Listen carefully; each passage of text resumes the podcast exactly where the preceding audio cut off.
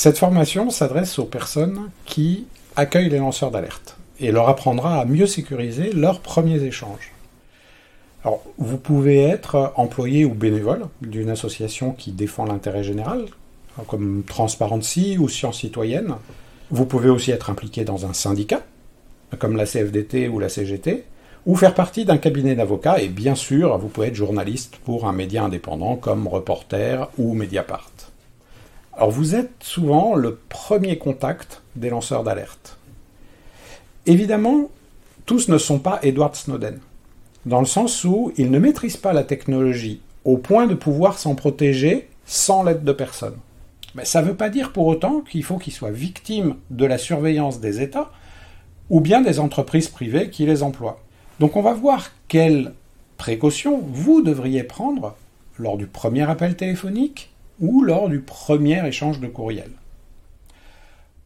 Pour ça, on va commencer par faire l'inventaire des outils qui sont à votre disposition. Le courriel, bien sûr, la voix, quand vous parlez au téléphone, les messageries instantanées, c'est-à-dire les SMS et toutes les technologies qui s'en approchent, et enfin les plateformes d'échange de fichiers, c'est-à-dire la façon dont un lanceur d'alerte va pouvoir vous envoyer des documents qui prouvent la réalité de l'alerte.